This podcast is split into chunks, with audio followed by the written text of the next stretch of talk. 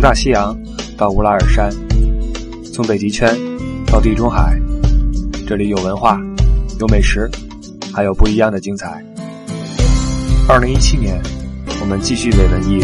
继续真情怀。关于欧洲的一切，听力不傻，听不傻在欧洲。找个舒服的姿势，你就要去沙发上，敞开心扉啊，不要紧张。心扉是敞开的，就怕这嘴敞不开了。我们这个政策很很简单啊，墙上贴着的，坦白从宽啊，抗拒从严，相信政府啊。把我这话筒离我近点儿，成了啊。那个好，那各位好啊，我是李不傻，欢迎您又一次来到呃个人谈话节目《不傻在欧洲》。呃，咱们这个个人谈话节目呢，曾经请过嘉宾啊，都是一对一的形式。那今天呢是一对二啊，我们有两位嘉宾今天同时来到了我们的现场。哎，怎么称呼两位呢？是说艺名还是说真名还是什么呀？ 嗯，就叫大陆吧。啊，好，那就蚊子吧，嗯， 好，好，一位是大陆，一位是文子啊，这两位呢都是嗯很给面儿啊，特地跑过来跟我一起来帮助我录这期节目，因为两位都是在法国混迹过或者一直在混迹的呃朋友，对法国非常的熟悉。咱们之前的节目聊过德国，聊过英国，但是法国还是第一次涉及，所以呃今天呢，我们和两位嘉宾一起呃。文子和大陆一起来聊一聊法国。两位能不能先呃自我介绍一下啊？呃，大家好，呃，我叫大陆。 那个之前零六年和文子同学一块儿去的法国，嗯，呃，基本上就是大学毕业了之后，特别紧凑的，就十月份吧，上年就嗯对就到了就到了法国。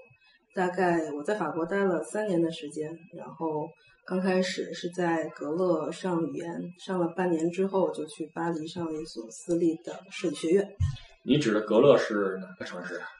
格勒嗯诺布尔。格勒诺布诺布尔。那文子呢？你的经历是我我们俩是一起走的，嗯然后当时呢是那会儿大学毕业了，然后处在一个要工作不工作的状态，然后我们俩就一拍即合，说哎出去看看吧，啊，然后就学了个法语，那会儿也不是说家长就真同意了，就说先学法语从这儿开始吧，嗯然后就说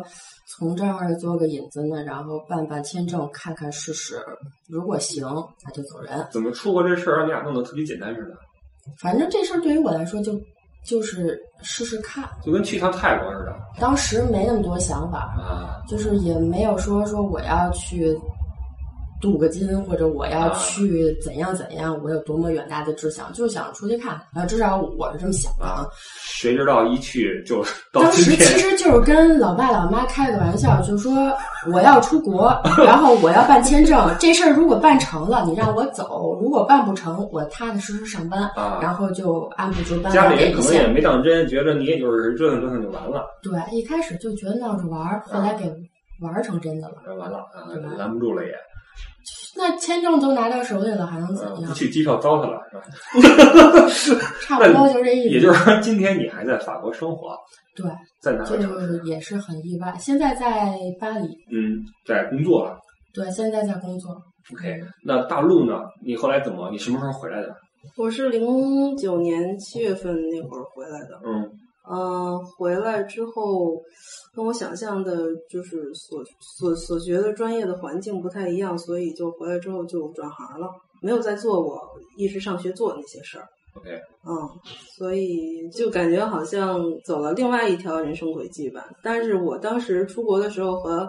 蚊子的想法差不多，嗯我们俩其实是从大三的时候开始学的语言，嗯，嗯然后当时计划着是就是想出去看看。嗯为什么说学法语？是因为第一个，法国的艺术氛围比较好，你们当时的专业是什么呀？呃，都是艺术设计，啊，都是艺术嗯生，而且是学了很久，就是十几年都一直学的。啊，是所以你们也是当时就是指定要去法国。对，其实另外一个原 因是，其实你知道，你当时学法语啊，对我来说选最后选的法语是因为什么？就是一个是英语学腻了，哇，从头到尾学的就是英语，嗯也没觉得这辈子能把能把一门外语能说成一个那国家的人的样子。嗯，然后呢，再学一门别的语言吧，挺新鲜的，当时就觉得。是然后完了说学什么呢？这个德语吧，有点难，嗯发音啊熬是熬是感觉特、嗯，太硬了，特硬。然后，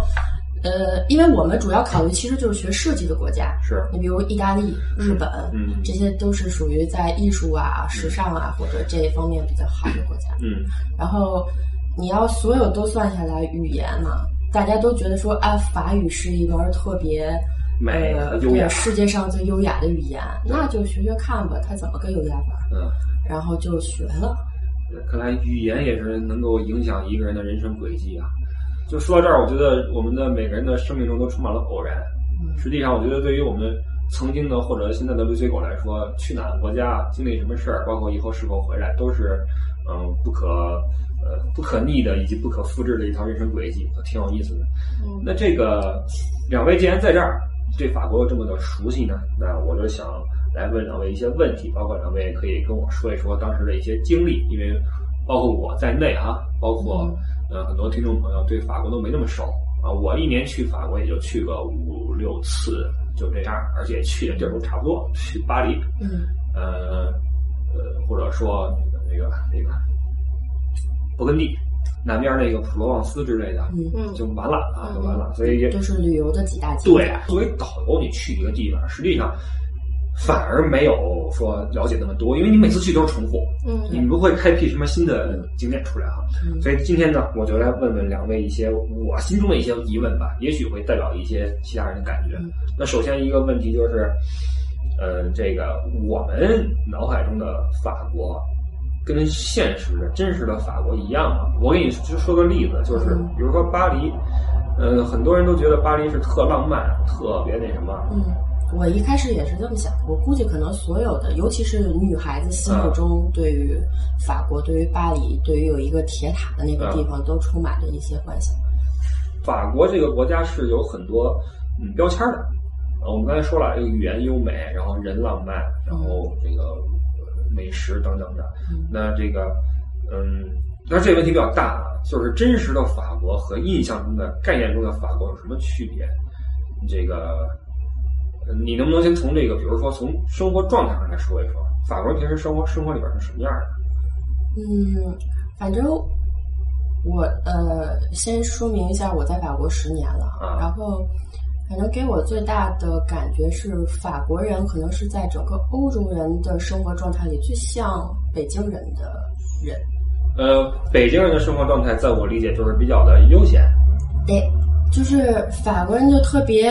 呃，怎么说？他们是我觉得可能全世界人来说，我觉得最会享受的一群人，哦最会享受生活。他们，我指的是大部分啊，啊，然后他们的生活就是工作也好，哪怕是呃奔驰那种状态也好，他为的不是说我能把这个家嗯呃丰富成什么样，嗯而是我能在闲暇之余去哪儿玩儿，嗯我能走多远。嗯，找乐儿，对他们工作的目的、挣钱的目的是为了能玩的更好，嗯这是他们我觉得最大跟我们不同的地方。嗯对你像比如跟老人有时候聊天儿，或者他们看到一些外国人的一些视频啊什么的，嗯总说一句话：“哎，他们挺会玩儿的。嗯，确实是，他们确实挺会玩儿的。对，因为这物质生活到一定富裕程度之后呢，就开始作了。哎，我们小时候啊，小时候看一些节目，里边那些玩那些极限运动的，嗯，八几年哈、嗯九十年代初期看玩极限运动的，说这玩意儿干嘛呢？不好好活着，对吧？活着不好吗？跟那个天上飞，跟地上蹦的，找死对生吧？活太安逸，哎必须找点刺激。哎嗯，其实不能说是物质比较怎样，嗯是他们的社会保障制度比较完整。哎，也是，它毕竟是一老牌资本主义国家对，它有很多年的经济基础，然后它这个社会的保障就是怎么说？说白点儿，这个没工作的人可能比那工作的人生活的还悠闲，对，就是因为他无忧没有无虑后顾之忧。是，对反正也饿不死，我老了，我不用孩子养，嗯，我有社会保障制度；对，我没工作了，我不用家里人担心，对我有社会保障制度。嗯所以这个生活状态完全不一样的。嗯我们在国内的人辛苦的挣钱，就是为了保证这个家能安安稳稳的、嗯走得平顺，对，这个状态完全不一样。这是我最大的一个就是觉得不同的地方，嗯人的生活状态完全不一样。其实我觉得还有一点就是，嗯，他们会比咱们更更懂得那个怎么能把生活过得有滋有味儿。像咱们现在国内的年轻人，可能都是想买房买车，嗯，然后可能事业上再进一步发展，有一个更好的职业职位。然后，但是他们你可以看到，就是一到放了假的时候，或者是公休日，然后这些法国年轻人都可能会在塞纳河边儿上，嗯，然后拿着几瓶红酒、香香槟或者是 baguette，就是那种长棍面包嘛，嗯就在那个河边上一坐晒太阳。有的时候就穿着一身泳衣，就在那儿当自己是在呃日巴光浴。黎海边儿，巴黎河边儿的沙滩。对就是对对对，巴黎人特别想去海边儿，但是他们没有时间，嗯没有这个精力，嗯他们就在塞纳河边儿弄了点沙子。这个情景我见过，因为是在吗在那个塞纳河上坐船的时候啊，晚上嗯、是，嗯，呃岸边全是人，然后喝酒，对跟船上人招手，对然后还有玩那火火圈的，对玩火把对的，然后围一圈人在那儿鼓掌什么的，对对，夜生活很丰富。我再延伸一点，都不是节假日，他们出去喝一杯，他们是现在下班了，六点下班了，嗯走人，嗯就旁边喝一杯，嗯然后再回家。很少有人说下了班儿就直接回家的，他们习惯吃饭吃的比较晚，而且吃到那个十一二点是非常正常的。是因为欧洲人他们晚饭开始吃是嗯八九点，嗯你要是六点去餐馆，开门还就是还关着门呢，嗯，在德国啊其实五点半就开了，是吗？六点更半就早。开了，还对。是不一样。所以我去那个意大利、法国还是挺不适应的，因为吃饭晚，嗯，德国特别早。到了九点钟以后，你再去，那厨房恨不得都开始擦东西了。嗯对，是完全不一样的性质。所以这里边儿也有一个问题，就是比如说欧洲的内部，你比如说德法邻居哈，嗯，两个国家的气氛是完全不一样的。哦，超级不一样。对，嗯我也去过德国，我们在德国，我们一帮就是我跟当时跟六七个法国男孩嗯儿，我们一路就是穷玩儿到德国，嗯一路特别野、特别冒险的一次经历，但是真的不一样，特别不一样。我们对在那儿待着特别扎眼， 真的，就是状态不一样。我们就是一帮小疯子，你知道吗嗯？在德国的时我知道特候，别哎德国人特别规矩，对，而德国人是很注重自己的公共场合的言行的这么一个对民族。对，像法国那边呢，就是更悠闲一些啊，就自己就是很 open，就跟你现在坐姿似的，你看躺着 坐的，北京摊这么坐的，葛优德长，法国人还真是这样，是吧有一点儿，要不然为什么我说特别像北北京京人人嗯的状态？ 哎，北部和南部是不太一样的。 在法国，就是巴黎人特别，都不能说是巴黎人，就是北部的人和南部人之间的关系，啊就特别像我们的北京人和上海人的关系，哦，是吗？很像。因为这个，呃在德国其实也是啊。嗯你看南部的代表是慕尼黑，中间是法兰克福，北边是汉堡，再往东是柏林，这个气质是完全不同的巴黎人认为，全法国只有一个巴黎啊。人才活得像法国人，哦因为他们讲究，那这我讨厌的这想法。就是。有点儿主人翁意识的那种感觉，啊你知道吗？就别的人看巴黎人的感觉，就像好多其他地方的人看北京人的感啊觉，，真讨是厌一样的，啊啊嗯可对，以里面理解各种优势，各种嗯各样的，就是这个那个你还的，嘚瑟啊啊对，就觉得他们嘚瑟啊啊。巴黎人就觉得他们说的法语才是最正宗的，是然后呢，一说到马赛人说法语，就是他们说话像唱歌，啊因为南边的话，乡村更多一些，田园更多一些。呃，其实哪儿都有乡村和田园，对，其实法国的它的工业化程度还没有德国那么高。他们也是看城里人和看乡下人也是两种状态，啊就是呃很明显，就是你在这待时间长，你能看出来哪个是从村里来的，哪嗯个，是城里的人。从那脸色就能看出来吧？也不光是脸色，有穿衣打扮，啊，然后面部表情，呃状态。你比如在巴黎，你要看见一对儿老年夫啊妇，看什么都新鲜， 那个肯定村儿里来的。对对对对，巴黎特别明显，因为巴黎很多名胜古迹嘛。对，他们也是这状态。所以真正我跟你说，中国人到巴黎旅游那都可洋气了， 是因吗为？很多中国人觉得啊，我要去巴黎了，我要穿的很啊，对，很很体面啊，我对要穿的很飘飘，然后呃很时尚，嗯在走在什么像时街尚的上尖端，是然后才能去那个地方。嗯。然后好多法国人就说：“为什么你们中国人来巴黎旅游都穿着高跟鞋在自由啊，路你别里说，走还真是，？”对，在德国都穿球鞋。在巴黎，我有一个特别呃深刻的印象，就是在巴黎的，首先导游哈，法国导游就比德国导游洋气，你知道吗？穿的嘎嘣儿嘎嘣儿的，穿衬衫，你知道吧？嗯小头一梳，然后德国那边都是头都跟什么似的，啊，一看就是俩月没剪了，你知道吧？法国没有，法国都收拾的可干净了。嗯分地儿，分去哪嗯巴儿，然后黎去卢浮宫，嗯，去这些比较所谓高大上的地方，嗯那你穿的太邋遢，是不太好。而且这个在法国，尤其巴黎的中国人，打扮的特像样儿，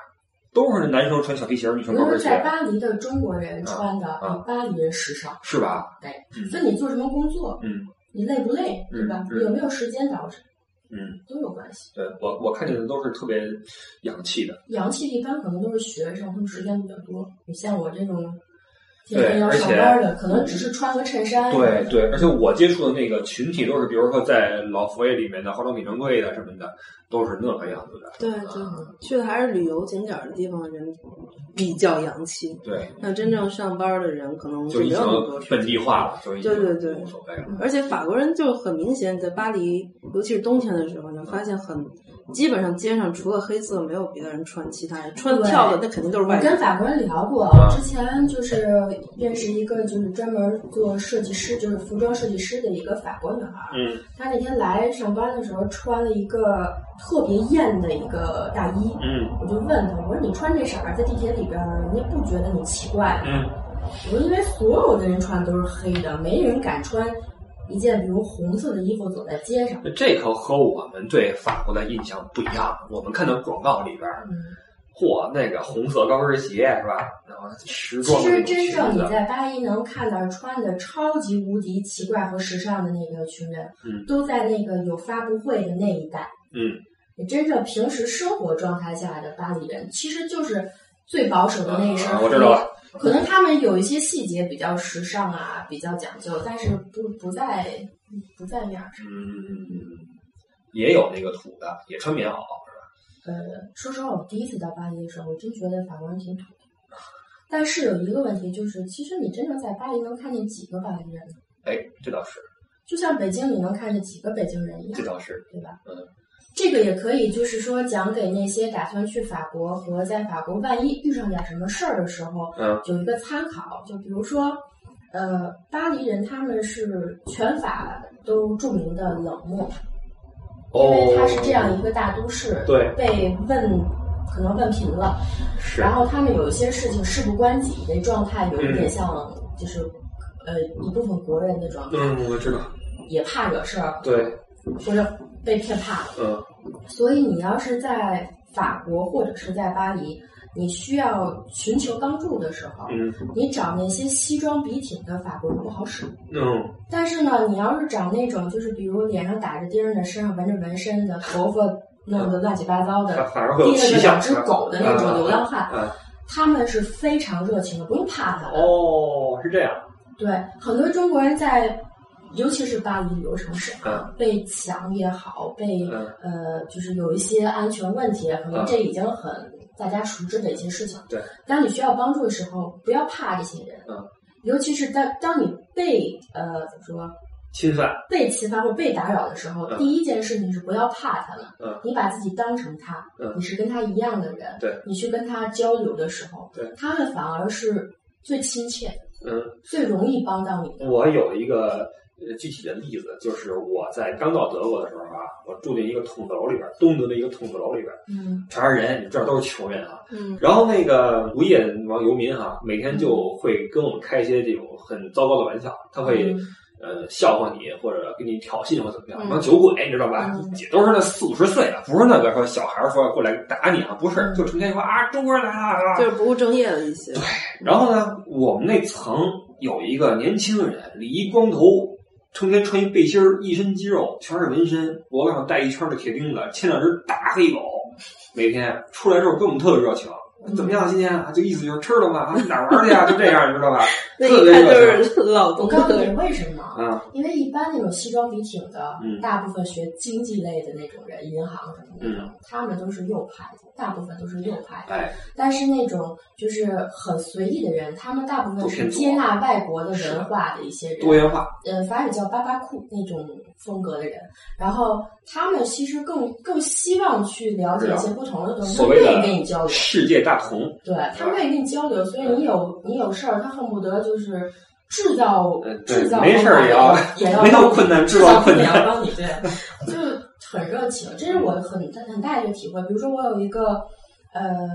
以前认识在巴黎生活很长时间一个大哥，然后他就给我讲他在巴黎的经历。他每天上班啊，都会经过一个地铁的地下通道，嗯，老有一个流浪汉带着一只狗，嗯然后坐在那儿，嗯。后来呢，他每次过去，那个流浪汉就跟他要钱嘛，他也没有那么多零钱，每次就给他根烟，嗯。然后时间长了就熟了。嗯还有一次他在那个附近吃饭，嗯有一个人闹事儿，站起来把另外一个人扎了，嗯扎了之后那个人就跑。嗯这大哥是属于见义勇为型的，嗯也是一北京人。嗯，然后呢，呃，他就帮着追，嗯，追到那个那个通地下通道的时候，这个流浪汉站起来，真的是迅雷不及掩耳盗铃之势，就把他给摁那儿了，嗯而且直接从腰后边掏出来一个手铐就给铐上。卧底， 了。他当时就特别 惊讶，说：“你到底是谁？啊对呀我每天都能见到麻你，的每天都在这儿啊。”他 啊说：“其实我是便衣。”哇塞，哎呦喂，真他就敬业，对他就问说：“那你为什么是这个状态？”趴活呢呗，对吧？他说：“其实我就是等他啊，呢。就趴活呢嗯然啊后，但是呢，就是我喜欢这种状态。啊，对，反正没压力这对一吧？个例子嘛，当然不是所有的流浪汉都 是便衣，不要这么认为，但是他们不坏。我有一些体会，就是在巴黎吧，呃，跟一些比如说酒吧的一些侍者呀什么的哈打交道，不是那么容 易。呃，对不起，我老说对，没事儿，你就说你就这个，是呃，我也是体会特别大。我记得呃，没到巴黎住之前哈，嗯我们几个也是跟一群法国小哥哥去巴黎，也是都是村儿里边的小哥哥啊，嗯都是各个其他城市的嗯。然后我们去巴黎，我忘了去干什么，但是当时在市中心一个咖啡馆，嗯一般市中心临街朝着呃街角明镜名胜古迹或者街的那种咖啡店都特别贵。对。然后一般那种地方都有卖那个牡蛎，对然，后来没错瓶白酒，老没头错来瓶白酒，然后不是白酒，白葡萄酒，嗯然后弄几个牡蛎在那儿吃。嗯。然后我们就说在那儿喝杯啤酒吧。嗯。看了一眼那个菜单儿，呃，还是来杯小咖啡吧，嗯太贵。然后我们就一人要杯咖啡，呃，服务员就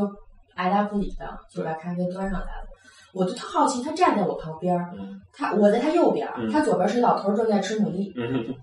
我就问他，我说：“哎，哥们儿，那是什么呀？”旁边有一个带塔尖儿的一栋，那是什么呀？然后呢，他就特别爱搭不理跟我说：“我不负责你那桌。”我说：“大哥，是你给我上的咖啡，啊，是是，我不负责你那桌。”然后特别满脸笑脸的就跟旁边老头儿在聊天，嗯，就是贱人，我跟你说，这就种是矫情。对，这特别多。我在呃巴黎有一次，我去点什么东西，然后你也知道，法国人说英语是有法国味儿的，我听不太懂啊。但是在节目里我说好多次，英文说英语我也听不懂，法国人说英语我也听不懂，我到底学的是英语吗？哎，德国人说英语说的很啊，好，非常好，对，没错。我寻思是不是假英语？ 在在这边我点东西，我连续两次没听清，当我第三次问的时候，他就给我急了，就喊出来了，就就大街上光天化好日。英语吗？啊，对，他认为我蠢嘛，他认为我笨嘛。哎，说到这块儿，我想问一下，你们在巴黎生活过，在法国生活过，那小费怎么给啊？嗯在巴黎结账的时候，他会拿一个托盘儿，拿一个账单，搁你桌子上面。对，这就很奇怪了，这跟德国是不一样的。德国是那个侍者揣着钱包和账单来，嘣儿拍给你，然后等你给钱，嗯他人不走的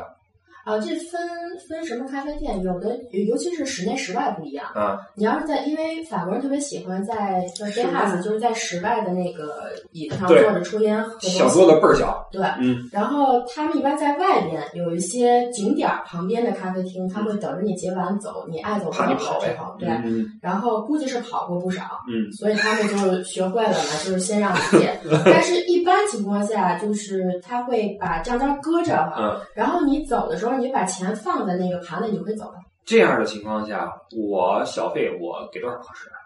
呃，一块两块就已经不错了，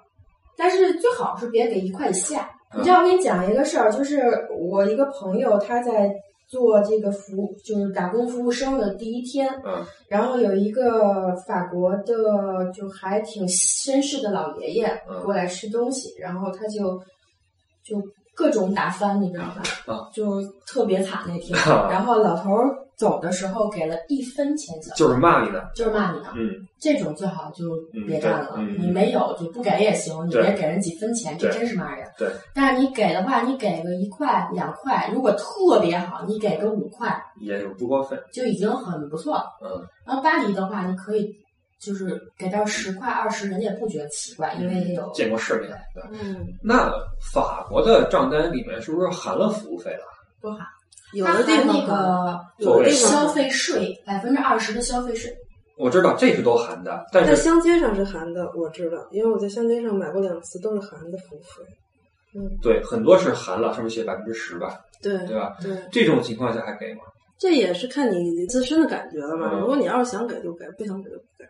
说实话，但是说实话你在那就儿是喝个东西，那服务员你能见着就不错了。对，而且他说话他没没有什么服务对，他没给你服务什么，你愿意给就给，不愿意给他也不可气象，他很正常。嗯，对，对而且法国年轻人给的比较少，都是老头老太太。是是是，还有一个就是吃饭的时候，时候嗯如果你点了红酒，嗯，一般点红酒的桌都会给小费， OK，因为开酒啊什么的，这是一系列的事情，嗯嗯，它是服务的，对而且一般开酒你是经过培训的，所以就给小费。我们一般打工的时候在餐馆，只要这桌要酒了，马上服务态度就 变变特别好，因为我们知道他们会给小会给小费费的。对，嗯嗯，终于明白了，因为这事儿困扰了我好久，我一直都给哈、但是我觉得还是看个人，嗯就是看每个服务员的服务态度。真的服务态度那么次，那你就给他几分钱，我觉得也没什么。嗯，能不能跟我们聊聊法国人吃饭的事儿啊？这个都说法国大餐嘛，米其林嘛，哎呀这个可有的聊。你你两位们女说士法，你们说法国大餐就是说，就是对于你来说，你认为是什么？对于我来说啊，法国大餐是什么？就是起码是三四道起吧，时间得俩小时吧，呃，得有个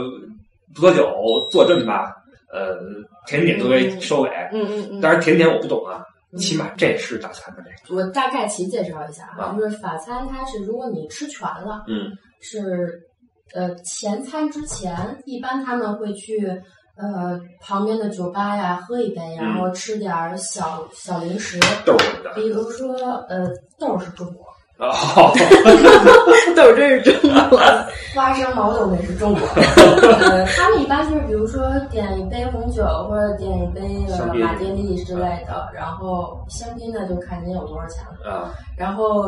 会有，比如他们会点那种肉肉肠拼盘儿，哦，凉的那种，对，它里边是生肉的那种晒的盘子。这个是前餐之前就是开胃的，嗯，就是肉肠儿，然后那个小酸黄瓜，嗯，是配肉肠儿解腻的，嗯，然后 火腿，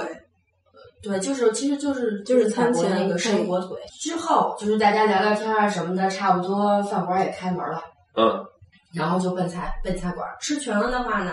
是前餐主菜，嗯后边儿有一个甜点，嗯呃，前三一般就是沙拉，嗯然后有可能是汤嗯，分地区不一样。嗯主菜就是硬菜了，嗯就是肉，然后配一些什么蔬菜或者是法棍儿，嗯然后后边儿甜点就是看它餐馆里边儿提供什么，嗯一般就是也有冰激凌啊、水果、沙拉呀、什么这些，还有一些其他的甜点。呃，给你讲一个我们俩的共同经历，就啊是我们去人家吃那顿圣诞大餐。嗯，你说说，呃，那天我那是二零零七年的一个，不不不，零六年呃，二零零六年的年底的圣诞节，咱俩是刚到法国一个月左右，然后后来被人邀请去法国人家里边去吃了一顿正统的法国圣诞大餐。我有一个问题，为何你们两个人到了一个月就有人请你们去家里去吃这个大餐呢？我为什么我去了好多年都没有人请我去家里吃大餐呢？那是因为你得开口，呃，赶在公交车上搭讪法国小哥哥。哦，我至今没敢在公交车上搭讪多大妞儿，我怕人打我。没事，你也搭搭讪小哥哥嘛，那也就是说，这事儿是你自己找的机会。呃，是机缘巧 合，就是看见一个人嗯背了一画板，嗯然后我因为也是学艺术的嘛，我特好奇，我就问了一句：“这是画儿吗嗯？”他说：“这是乐谱，他是一个作曲家。啊，”然后就聊起来了，这一句话激起了灵魂的碰撞，擦出了那种火花，离婚的朋友。灵魂的碰撞。哦，对不起， 听错了。头发拨开了，拨开了然后他是就是他曾经是中法交流年的时候被中国政府邀请到中国来交流的一百个艺术家之一，也就是说，和中国是有缘分的。对，非常有缘分。而且当时我是在格罗诺诺布尔的公交车上嗯那个搭讪的他嘛，他当时就是要去见他的中国朋友，嗯他也不在那个城市生活，就很很机缘巧合。嗯然后完了之后，他就邀请了我，然后露露还有那个其他的姐妹。他是知情了你，然后大韩蹭我算是我算是擦边儿啊带着我。啊， 其实我还是挺尴尬的，说起这段事儿来。然后他当时跟我说：“哎，咱们要去人家里做客。”我当时没有想那么多，嗯结果一听是圣诞大餐，后来他跟我说：“哎，你要买圣诞礼物。嗯我当时想，圣诞礼物买什么呀？我当时想了半天，而且当时特别逗，我们那会儿刚到，对于欧元和人民币的转换还特别没概念模糊嗯，就觉得买什么都觉得特贵。是对对对，你像刚到一刚个去月，都那样啊对对对。呃我们就去圣诞集市挑了点儿那个挂件儿什么的。对对，其实就对咱们穷学生去那儿觉得，哎，几欧块钱的东西，对，那会儿觉得几欧我真贵，我现在说出来有点那真是个咬着牙买的，当时嗯是因为真是没喝出去了没学生，确实是穷。我们去的时候是欧元最贵的时候呢，啊，快十了那时候，时候十点儿几对对对，然后后来我们去那儿之前，然后有一个同行的女孩跟我们说，当时咱们是四点多坐的火车到那儿吧，大概行程是一个小时，从哥克诺布勒到里昂，对对吧？然后后来火车上那个女孩说：“你们吃点东西了没有啊？”我说：“为什么要吃东西？不是一会儿就吃饭了吗？”后来我们想，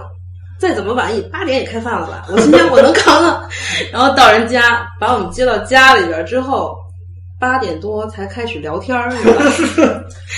后来聊是吃那些甜点，甜点是那个小的那些叫什么前？前前别天吗？啊，对，前菜，然后一个一个都特别漂亮，然后我当时也不好意思吃，我心想再忍忍，再忍 忍，一会儿就开饭了。何成想一聊聊到了十点 多，然后他们法国人有个家里边有个传统，嗯过过呃法国的那个圣诞节的时候，他们要摆摆的那个呃那叫什么小人儿啊，摆的那个，嗯啊，你说那个呃基督教徒对对对，要把那叫开始， 它是那个就是基督诞生的那嗯个远景重现，对，嗯，那么一个跟那小个东西牛棚里头，对，就是有点像盆景儿那那我知道啊德国家里也这样吗？呃德国的圣诞集市会摆这种大型他的们这都种，卖这个哈。有对，但是法国人他们家里边在圣诞的时候一定要有这么一个仪式。啊然后我心想，摆完这个仪式是不是就可以吃饭了？ 然后后来我们坐到了餐桌上，终于可以吃了嗯。然后我们就看到了一个卷纸，呃，每人那个餐盘上面有一个卷纸，那个就是菜单拿小绳儿。儿系着，有对，打非非常常非菜常单儿，非常非常漂亮，真的，它是真的打印的，非常我漂能亮。想象，而且是花体的那种。我能对，就想象外面的那那种字儿都看不懂那种，对对对，真的是看不懂啊。那时候是真看不懂知，道嗯刚到俩一个一个多月了。对，而且是三页纸，我们打开一看，那菜单儿啊，我们需要吃的所有的东西是三页纸。我有问题，这是一什么家庭啊？呃，他们家就是有一点那种，就是宫廷的，以前这么流哦他们家有点贵族的，哦贵族的哦背景。背景。啊呃我给你举个例子，比如说就是现在的现代的法国家庭哈、嗯不太注重饭就是饭桌上的一些礼节了，是已经越来越淡了，尤其是年轻人。但是在他们家，就吃饭是非常讲究的，你不能打破他们一些传统，在他家人看来是很不礼貌的。嗯所以他就跟我说，他说在你们来之前，我给我给我家里人做了大概有两周的心 理建设，就是说他们是中国人，他们不懂得我们的吃饭可能会那什么他们会做一些可能让你们觉得很惊讶的事情，嗯没有关系，你们只要就是说就是敞开心扉就好不用了，嗯不 用说，就是就好了。啊对， 然后当时我已经饿的不行了，然后他上来第一道菜，我记得是句是那个牡蛎生的，对，我当时已经胃疼了， 就还没吃的时候我已经胃疼其实了。很冷的牡我知道啊蛎，然后生的虾，对，然后后来我就看着那个，我就问男主人，我说我能喝杯热水吗？我胃有点不舒服。然后他特别热情，来来来，跟我去厨房。然后我说喝热水哈，他说呃好的，然后把那个水管拧到我热水里边儿，给我打了杯热水。嗯我当时拿着水，我是喝还是不喝？ 因为法国人没有喝热水的习惯然。后欧洲我人们还不是特别了解，说他们直接喝水管的水。对，然后后来我确实是喝了，嗯，喝完了之后我就更疼了，这是心理作用，估计。 后来真的是海陆空啊！嗯你看那个菜单儿，先是海鲜，嗯然后他们的是他们的一顿圣诞大餐要吃遍海陆空，哦，就是先是天上飞的，然后是地下跑嗯的，最后是水底游的。对，基本上就是海鲜，然后禽类，然后还有野猪肉，我记得那次。很少的对很少人吃野猪肉的了。野牛味，然后包括后面还有就是，呃，反嗯有有鱼有虾，对有呃鸟类的东西，对，真的是然后一道一道一道一道的那么上。最后吃的我们都快睡在盘子里了，真的。我们从十点多差不多吃到凌晨吃到六点。啊！嗯，对，早上六点的时候，然后我们吃没吃完，你早上们六一顿点没饭吃吃了八完，小时，啊对，没就吃还没完吃完，对，没吃完。他们说，呃，那剩下的我们明天晚上再接着吃。嗯，对。这多多少道啊！这后来我们当时看了一下菜单，好像还剩一夜半吧，我们没吃的东西。那这家人他是都是自己做的还是是自己做做的的，多少人但大参加餐都是都是家里他们家里人人不多，呃，有姥姥，有小姥姥姨，有妈妈，妈，呃呃，小姨妈妈的妹妹是什么？小姨姑姑，小姨，嗯，嗯，对。而且他们还有一个传统是，到十二点必须要到圣诞树下打开礼物，嗯，然这后个每个家庭不太一样，就有的家庭是当天晚上十二点，有的家庭是第二天早上，对，然后后来反正也是一给顿饭的功夫给嘛。圣诞老人来的时间嘛。对，反正就呃拆礼物啊，然后各种聊天吃啊什么的，一起跳舞啊玩儿啊，玩到了凌晨六点。对，我们还玩什么变装呢？ 啊、对，就是，呃，真是那顿饭吃了挺让我大开眼界的，然后吃了就是确实是特别特别好。后来我就再也没有经历过有这样的就是传统仪式的法国家那庭，坐公车跟大上海再继续吃啊。没有这这一次真的就吃顶了。那我记得咱们休息了两个星期吧，然后在他们家待了三天还是四天。他们也有过年胖三斤这一说，嗯，嗯，哎，你们去了多少人呀？我们去了五个，哦一二三四五五个就中因为国人。你一句话去了五个人不。不不不他他是是自己本来已经邀请了他以前在中国认识的一些就是志愿者啊服务的一些啊，OK 就是翻译的女孩儿，然后他们留学交流在在在，但是请的都是女孩儿，对，他是男的呀，嘿，你还理直气壮了这事 儿？不是，男的为什么不能请男的呢？他请了男的呀，不是中国人而已。有吗？我怎么记得就是咱们只尼有古咱拉，哦，对对，尼古拉，尼古拉，我想起来我了。特别神奇，同样也是学音乐的，真的是法国，你真的能感受到法国人学艺术的气氛有多么浓重。嗯，他们整个那个家庭，包括后来我们就开始自己弹吉他，然后弹钢琴他。们因为都是做音乐、学音乐的嘛，然后他们就是那种氛围特别有意思，就是什么纯即兴，然后大家在那会儿谈音乐，这种体验我觉得是非常精彩的。嗯，一个是刚到啊，文化差异比较大；对再有一个呢是去到人家家里面去，走得很深；再有吃的又好，说实话，这里边我特别想告诉可能刚到国外留学的一些孩子们，嗯就是不要不要陷在一个就是你的这些好朋友的圈子里嗯圈子里不是说你不跟中国人为伍啊，就是说呃走出去，嗯然后勇敢的跟当地人说话，嗯呃，哪怕是坏人， 嗯没有开玩笑，就是说你要说话，你要出去，你要跟当地的人去交流，这一点很重要。我跟你说，踏出这一步特别难，嗯因为我也认识一起住的一些中国留学生在，在法国五年了，嗯一句法语不会说，有这样的，都在一起玩游戏，都是中国人，这样很可惜。这样去的不男就男生是为居了。多一些。对对对你，去不就是为了感受一个异国的文化和生活氛围吗？嗯那你不出去，你怎么能知道呢？对吧这个男女生在这方面的差异，咱们就先不说了啊。嗯，就说这个跟人去聊天这个事儿，我觉得也是因为你这个运气比较好。 如果有一个人跟人搭讪，哎，这是话嘛？人说废话， 那我估计之后两年你就不想跟人说话了。当然我们也会看了，搭讪的对象你不可能太凶啊了。哎，分城市，我在巴黎，我永远不敢搭讪任何人，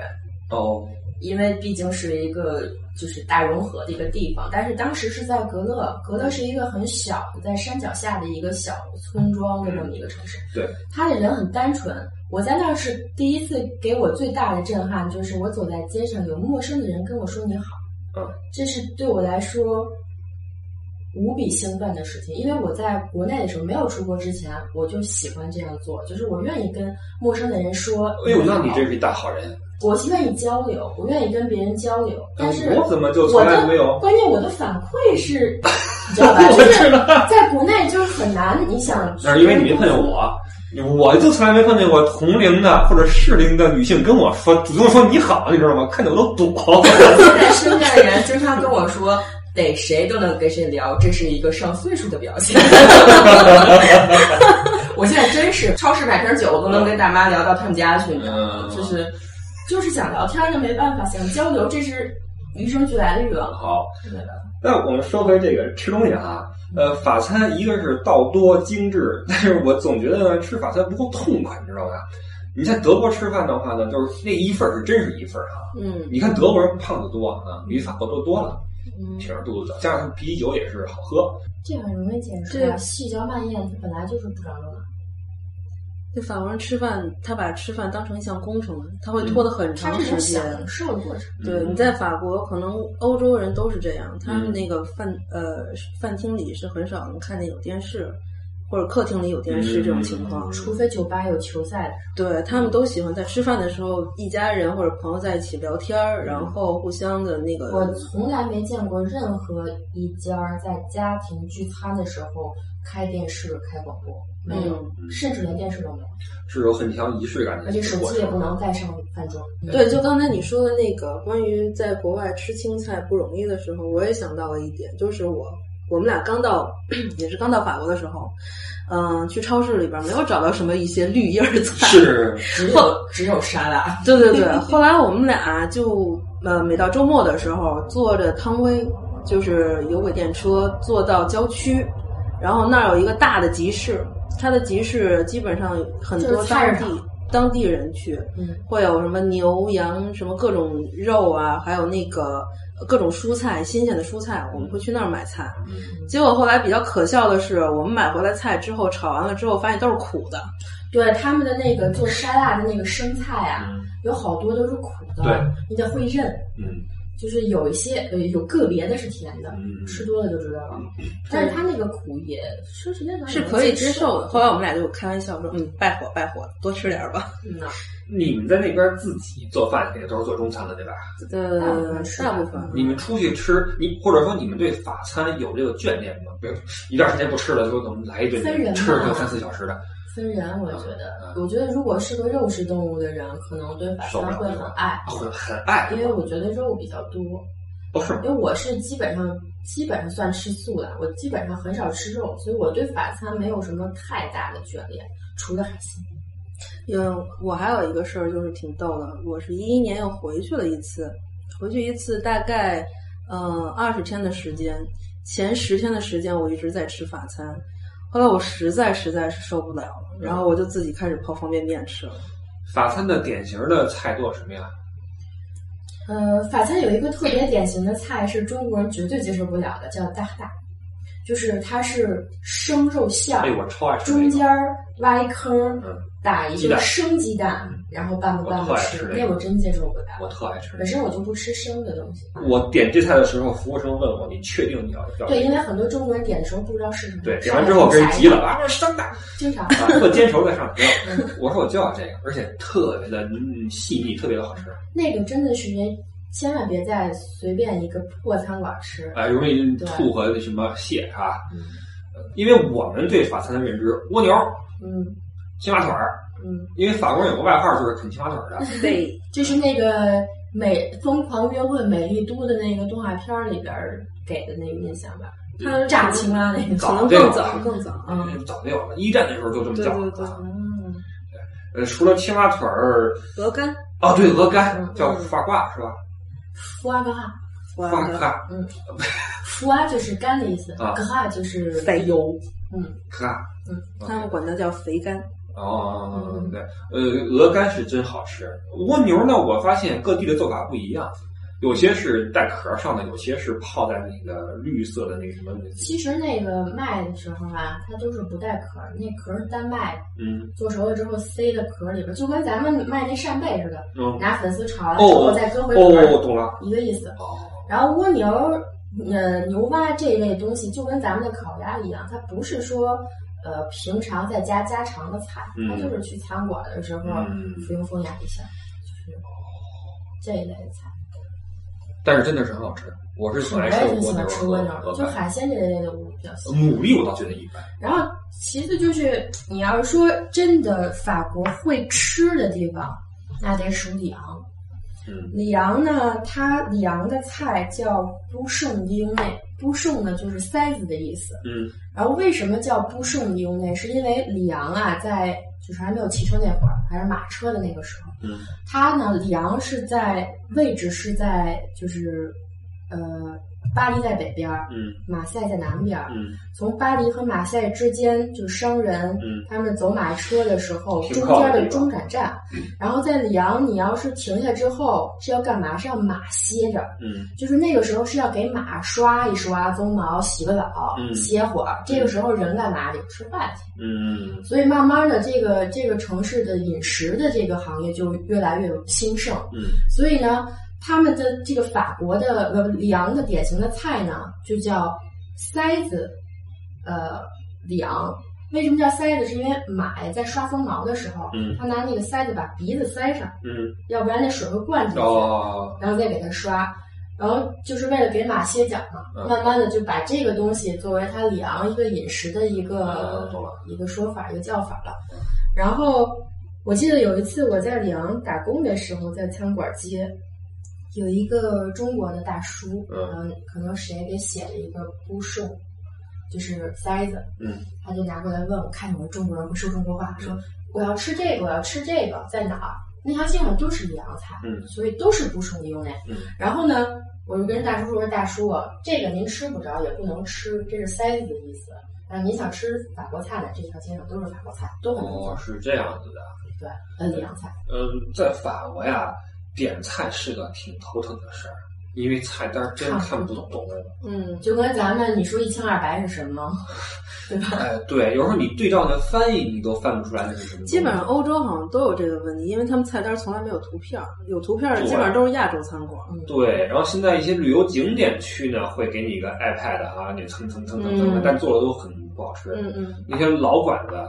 我可牛了。我在巴黎去过一个馆子，我帮我的客人去找那种本地菜。嗯去了之后，我全是法语，我也不懂。我都嗯说英文英文菜单儿，他们跟我非常骄傲的说，我们这是地道的本地菜。法国人特别大的一个特点，我就不说英哎文。哎哎，对，就少废话，别捣乱啊，别捣乱，就就这样就走了。嗯这个在法国，饭虽好吃啊，但是呢，点菜不是很容易，吃到正宗的也不是。在法国，你要是真的是完全看不懂的情况下，有一个办法，嗯就是你就要它那个叫 plat du jour，就是它这一天的本日的特色菜。嗯嗯嗯，我这见过个这一字儿。般不会太大的错误，它就是当天最新鲜的东西，嗯或者是它准备最多的东西，嗯然后厨师给你的特色做的一个东西，嗯它不会太多，嗯也不会不够吃，嗯也而且价钱是最合理的，嗯你可以选这个。嗯，叫 plat du jour，就是这一天的。嗯，对，这这我记得，但我记得脑海中的发音就是 plat 得什么 rose 这种东西。 那法语的发音我是一点都不知道，你知道吗？哎，那这吃吃说的也差不多了，吃你想聊的话，得做一集特辑了。对，因为这吃的东西吧太丰富了，光一个红酒都说出好多来。对你看他讲红酒，都讲出个十几二十集呢，嗯，没法弄。所以这吃咱们就先这么说啊，就这么说。咱们今天这个时间有限。那刚才你说了好多跟法国小哥哥的这个事儿，小哥哥这个词儿我已经听到三次了。那个，我先不问你个小哥哥的事儿啊，你跟我说说这个法国人的两性之间的这种感觉吧，因为大家都说法国很浪漫，嗯，街上我也能看到啊，亲吻的、拥抱的，都不是很避讳的其他人。我觉得法国就是一个很文明的一个地方，所以我想知道法国这种浪漫的感觉。